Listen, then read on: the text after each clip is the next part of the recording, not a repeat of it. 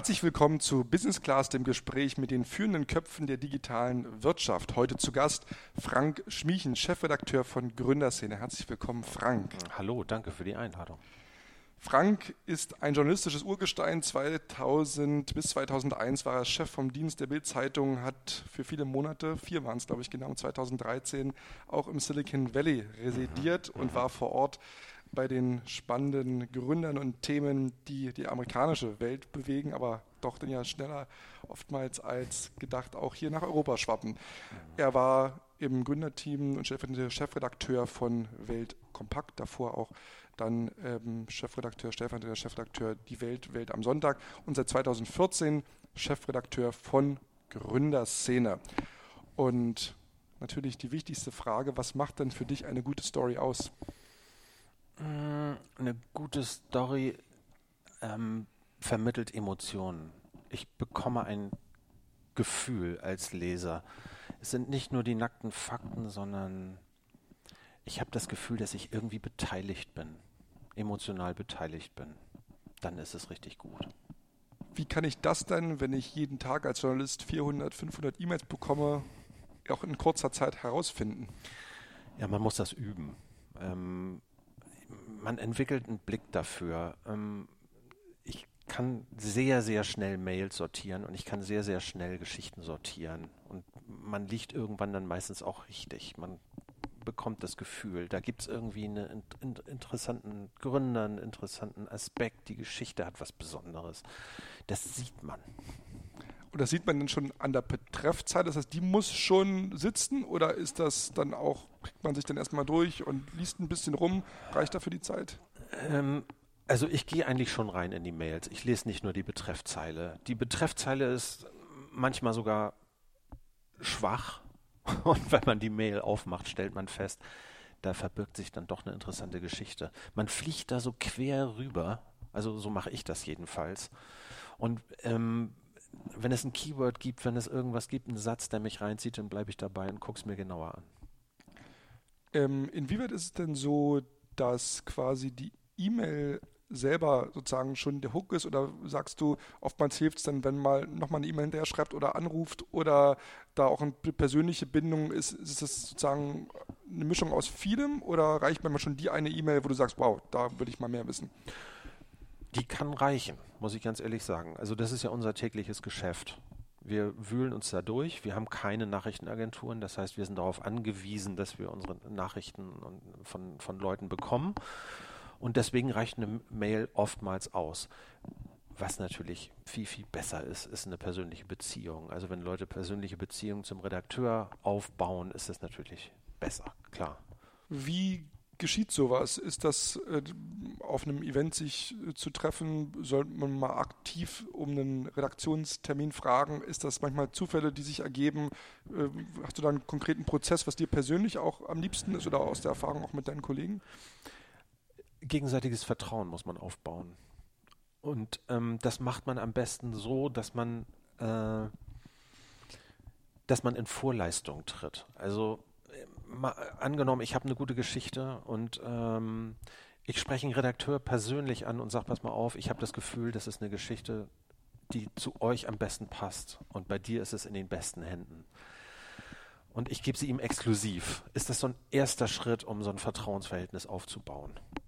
Klar, das kostet dann was, weil man diese Nachricht einem Menschen dann persönlich und exklusiv in die Hand gibt. Aber das kann sich später dann auszahlen. Ähm, und wenn man dann nachhaltig daran arbeitet, also sich immer wieder mit den Leuten in Verbindung setzt und sagt, pass mal auf, ich habe das Gefühl, das wäre was für euch hier, wie seht ihr das und den, den, den Kontakt aufrechterhält, dann kann sich sowas entwickeln. Wie wichtig ist denn das Thema Exklusivität? Ähm, ich muss ganz ehrlich sagen, ich habe das Gefühl, es wird ein bisschen überschätzt. Als Journalist hat es ist so in der DNA. Man will die Sachen alleine haben. Bloß seien wir mal ganz ehrlich, gibt es das heute eigentlich noch? Das Thema ist irgendwo draußen. TechCrunch macht es, Recode macht es, in Windeseile verteilt sich das über den Globus und dann haben es alle anderen auch. Also wenn man ehrlich ist, so eine riesengroße Rolle spielt es nicht. Wir stellen zum Beispiel auf Gründerszene auch fest, Geschichten, die viele andere schon hatten, laufen bei uns trotzdem ähm, immer noch gut, wenn wir sie nachziehen, weil die Leute wollen die Geschichte von uns haben und nicht von der Konkurrenz. Jetzt hattest du gerade über die Bedeutung von E-Mails als Pitch-Medium gesprochen. Was geht denn in diesen E-Mails gar nicht? Also ich wundere mich ehrlich gesagt, dass sich bei in diesen Mails, ähm, was Inhalt und Sprache angeht, hat in den letzten 20 Jahren relativ wenig geändert hat. Es ist oft wahnsinnig steif, es ist sehr bürokratisch, es ist zum Teil eine unlesbare Sprache, gestelzt, gewollt. Ähm, auch sozusagen ist es oft offensichtlich, dass man einen Aspekt einer bestimmten Sache unbedingt vermitteln möchte, weil man den anderen Aspekt im Grunde ein bisschen geheim halten will. Ähm, was ich mir wünschen würde, ist, erzählt doch einfach die ganze Geschichte. Seid transparent. Traut den Journalisten an auf der anderen Seite einfach ein bisschen mehr zu. Die wissen, was sie tun, die wissen, was sie erzählen. Und glaubt doch nicht, dass nur weil ihr irgendwie im Neben Nebensatz irgendwas da reinschreibt, was ihr eben nicht so groß machen wollt, dass die Journalisten nicht genau darauf anspringen, wenn sich dahinter die große Geschichte verbirgt. Das funktioniert einfach nicht. Hängt es auch damit zusammen, dass da einfach eine falsche Einschätzung vorliegt, wie Journalisten arbeiten und wie der journalistische Alltag aussieht? Also ganz ehrlich, ich weiß nicht, was sich dahinter verbirgt. Also bei vielen Mails, die ich bekomme, frage ich mich, wie stellt sich der Absender eigentlich den Adressaten vor? Warum denkt er, ich sollte sowas lesen? Ähm, daran ist eigentlich nichts richtig und nichts gut. Warum lässt man es nicht einfach? Also ist es sozusagen, manchmal habe ich so das Gefühl, okay, auch solch, auch die Tage von Leuten, die sowas schreiben, müssen ja gefüllt werden. Und vielleicht wäre es die bessere Entscheidung, mal um einen Blog zu gehen und es zu lassen. Stellst du da auch kulturelle Unterschiede fest, ob jetzt ein amerikanisches Unternehmen kommuniziert oder ein deutsches oder zwischen anderen Kulturkreisen auch? Ja, immer mehr. Also die Amerikaner zum Beispiel schreiben sehr, also die, oder sie fangen an, sehr, sehr viel, sehr, sehr viel persönlicher zu schreiben. Hi Frank, how are you doing? Um, I wrote this email the other day and I wanted to come back to this issue and also wie als wenn man mit so einem Freund mailt oder so. So persönliche Beziehungen aufzubauen. ja, ne? Um vielleicht eine persönliche Beziehung aufzubauen. So funktioniert es aber auch nicht. Ähm, kann ich nur sagen, netter Versuch, ähm, weil ich sehe die Absicht, also sie wollen einen emotional in die Pflicht nehmen, irgendwie zu reagieren, ist wirklich niedlich und das kommt äh, relativ häufig jetzt aus den USA. Das heißt, das sind dann jüngere Kollegen vielleicht anfälliger, die sich dann gebauchpinselt fühlen, als die alten Hasen, die sagen, na, ich weiß genau, auf was das abzielt. Oh, ich glaube nicht. Die sind, sind so schlau und das ist so deren Tagesgeschäft. Ähm, nee, nee, die, die blicken da durch. Aber Freundlichkeit ist schon auch ein Absolut, Tool. natürlich, klar. Also was ich mir manchmal wünschen würde, warum nicht, man kann ja so eine gestellte komische ähm, Pressemitteilung raushauen, aber warum schreibt man nicht ein paar persönliche Worte davor? Hallo, ich, also um es mal so zu sagen, wenn da steht, Hallo Frau Schmiechen, dann drücke ich die E-Mail weg. Was ich damit sagen will, es gibt so oft Mails, wo ich feststelle, die wissen nicht, wie ich heiße, die wissen nicht, was ich tue, die haben nicht einen Blick auf unsere Website gerichtet, die haben nicht eine Geschichte gelesen, die wir auf unserer Website machen. Ja, und jetzt soll ich Arbeit investieren in das, was sie geschrieben haben? No way. Das hat ja auch was mit Wertschätzung zu tun. Ja. Guckt euch unsere Website an, schreibt drüber, hallo Frank, ihr macht doch gerade ganz viel über Cryptocurrencies. Ich glaube, das könnte passen euer Redakteur Michel hat doch gerade das und das geschrieben. Ich habe hier ein äh, super Startup, die sind genau da tätig und das müsste zu euch passen. Ich sehe das Marktumfeld im Moment so und so und so und bei denen ist besonders, dass sie diese und diese Technik jetzt, Technologie aufgebaut haben. Ähm, wenn du willst, kann ich euch mal mit dem Gründer verknüpfen. Wow.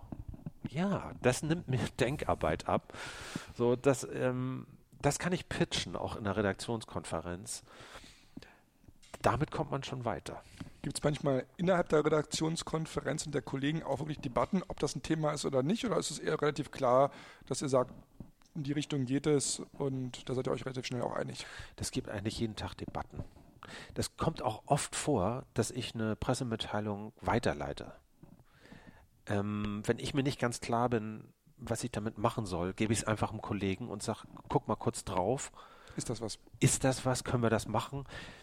manchmal wird man auf dem falschen Fuß erwischt oder steckt da gerade nicht so drin oder hat irgendwie das Gefühl, hm, werd ich, dem werde ich jetzt nicht so gerecht, dann gibt man es weiter, bam, kriege ich eine Re äh, Reaktion, müssen wir machen, müssen wir nicht machen, zack, dann geht es meistens ganz schnell.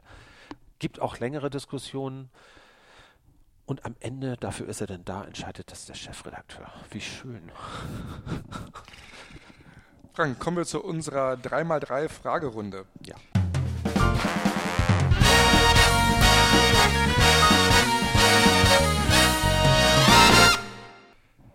Was sind deine Top 3 Newsletter-Nachrichtenquellen, die du jeden Morgen liest? Oh, es gibt auf alle Fälle TechCrunch, es gibt Recode und es gibt, ähm, damit ich weiß, was in Berlin los ist, den Newsletter des Tagesspiegel. Mir ist gerade entfallen, wie er heißt. Was sind deine drei meistgenutzten Apps? Ähm, Facebook, äh, Twitter und Instagram. Und was sind deine drei Lieblingsserien? Oh, meine absolute Lieblingsserie ever sind die Sopranos.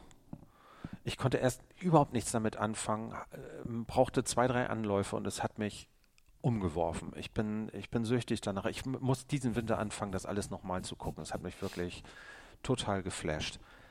Ähm, ansonsten hm, gucke ich, also aus Kindestagen gibt es eine Serie, die heißt Immer wenn er Pillen nahm wird sich keiner mehr daran erinnern. Es geht um einen kleinen Buchhalter, der immer so eine Superpille genommen hat und dann plötzlich ein ganz starker Typ war. Das ist mir so ein alter Kult-Classic. Und dann muss ich sagen, ähm, ohne es gezielt einzuschalten, bleibe ich immer wieder bei den Simpsons hängen. Ich glaube, die sind, ich glaube, das sind die, das ist pures Genie, was dahinter steckt. Super, danke dir. Du hattest gerade die amerikanischen Nachrichtenquellen äh, genannt. Siehst du denn da in der Berichterstattung große Unterschiede? Ist es eher eine Inspirationsquelle? Weil ihr kümmert euch ja schon vorwiegend ja auch um die deutsche Gründerszene. Wie nutzt du diese internationalen Medien?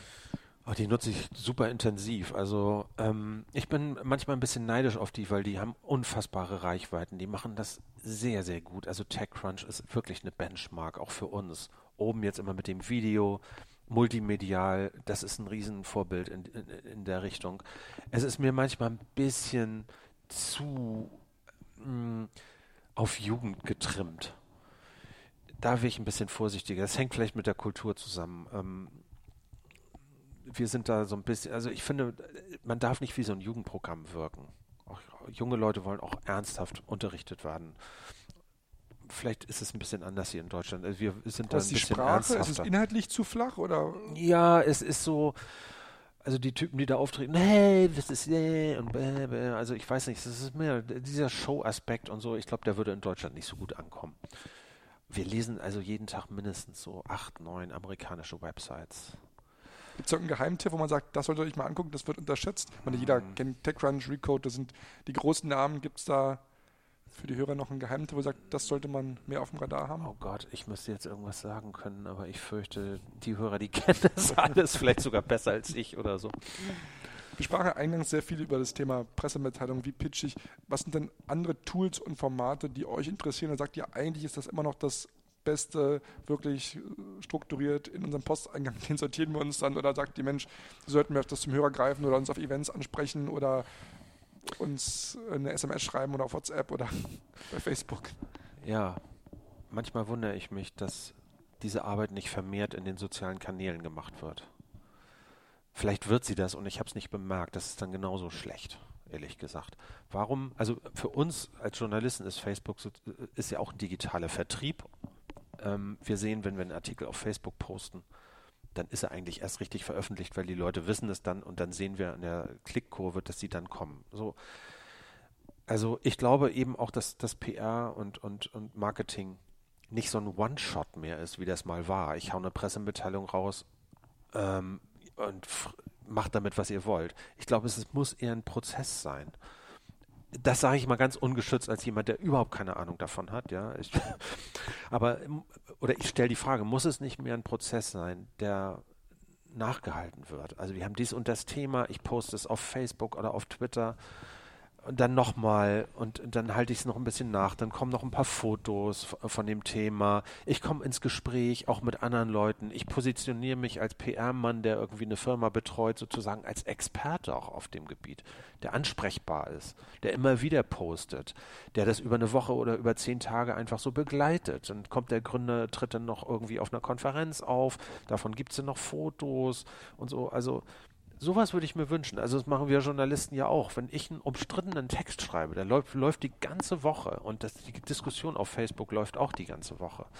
Hat sich geändert. Warum ändert sich auf, ähm, auf der PR-Seite nichts? Also wir sehen es auch ganz klar als Unterschied zwischen dem, wie die amerikanischen Kollegen arbeiten, die das genauso machen, die dieses Verständnis von Storytelling haben, dass die Geschichte, die Person im Mittelpunkt steht und alles andere nur Kanäle sind und man genau überlegt, wie kann ich die Geschichte jetzt in 140 Zeichen erzählen, in einem mehr privaten Umfeld wie Facebook, wie sieht das YouTube-Video dazu aus, die Bildergalerie und da ist die Pressemitteilung nur ein ja. kleiner äh, äh, Tool.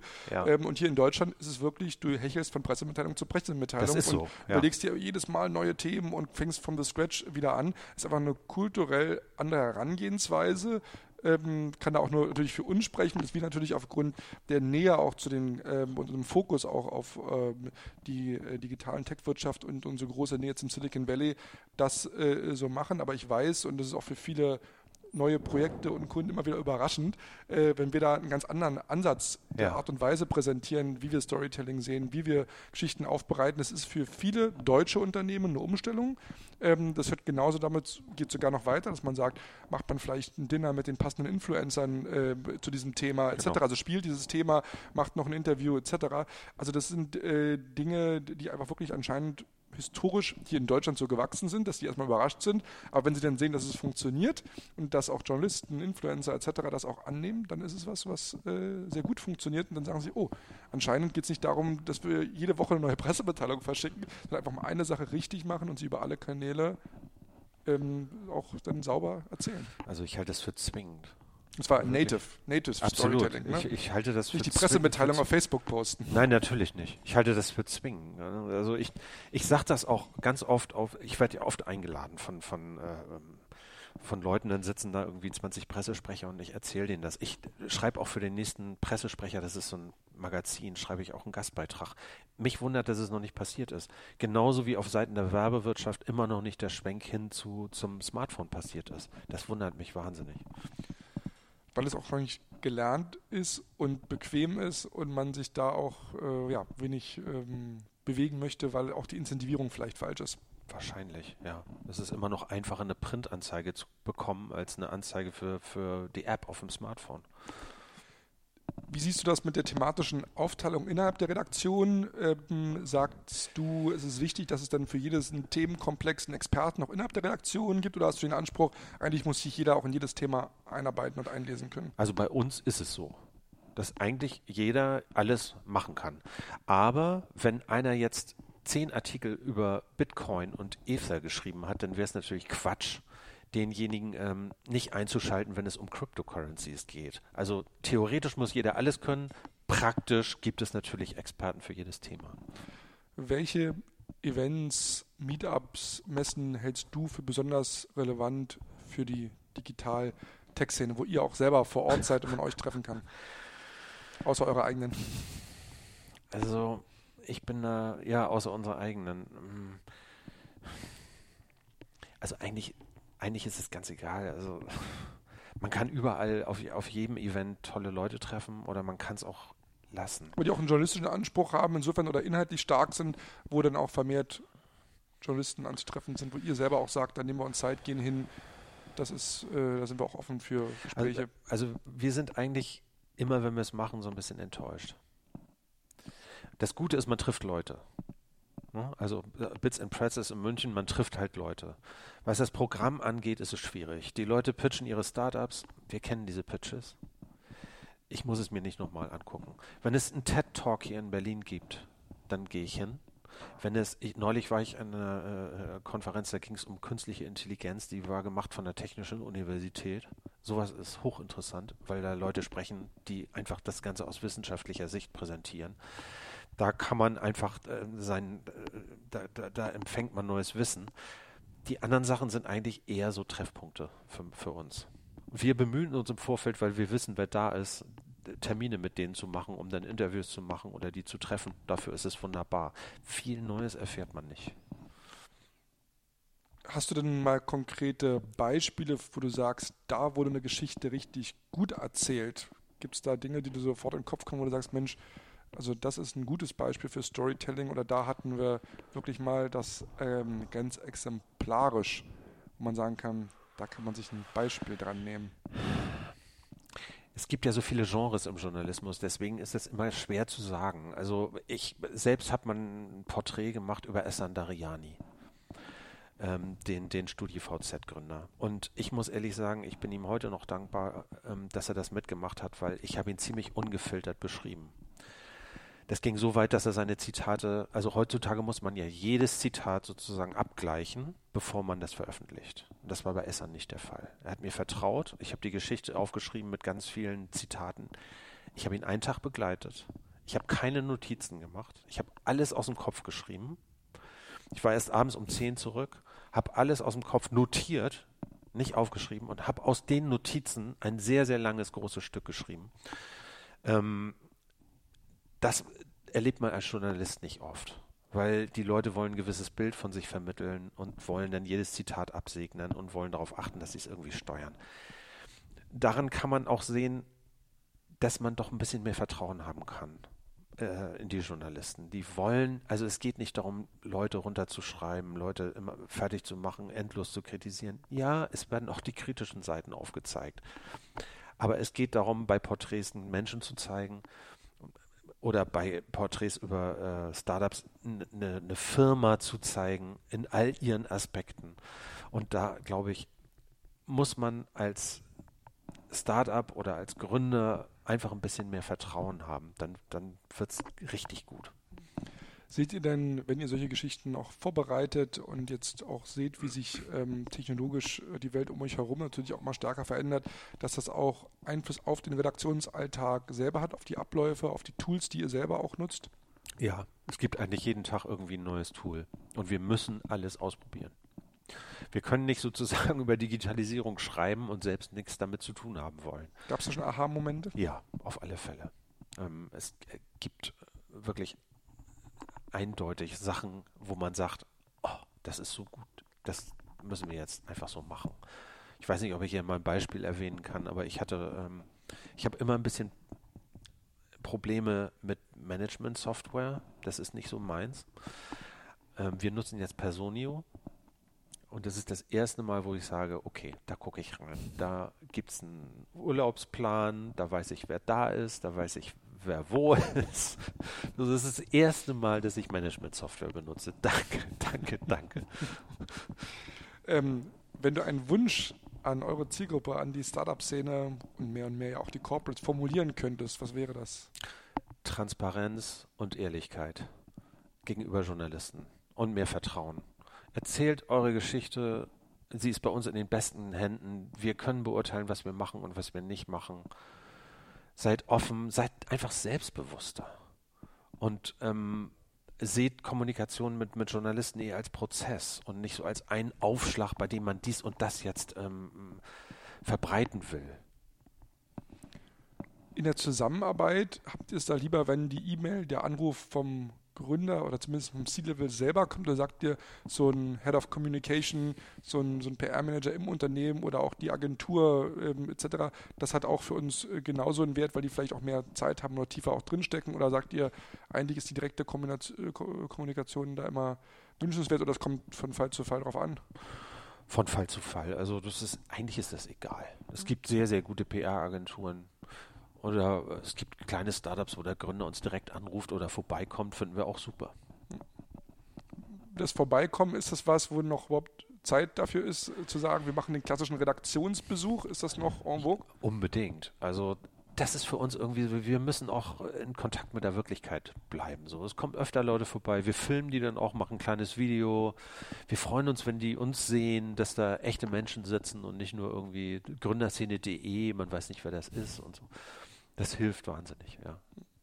Und wenn ihr euch anschaut, ähm, die Themen, die verändern sich. Es gibt mal wieder so Wellen und Zyklen von neuen Dingen. Was sind die Dinge, die aktuell euch bewegen? Wo glaubst du, in den nächsten 12 Monaten? Was sind die Themen, die euch da primär beschäftigen werden oder vielleicht auch neu dazukommen oder Bedeutung gewinnen? Also ich glaube, ein großes Thema im Moment sind Cryptocurrencies und das Bankensystem und das Geldsystem.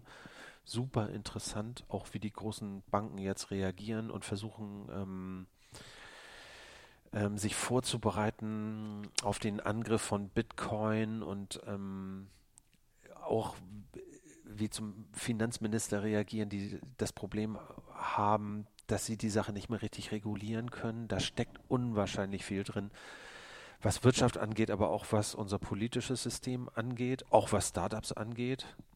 Ähm, ein großes Thema ist jetzt gerade für uns zu Ende und das ist das Thema Influencer. Das ist weiträumig abgegrast worden. Alle haben alles jetzt gemacht und so. Das ist so ein Beispiel für ein Thema, was dann auch mal vorbei mhm. ist. Obwohl es natürlich noch munter gemacht wird. Ähm, was machen wir noch? Ähm, nach wie vor, also würde ich sagen, also was man immer unterschätzt, sind so Player immer noch bei E-Commerce.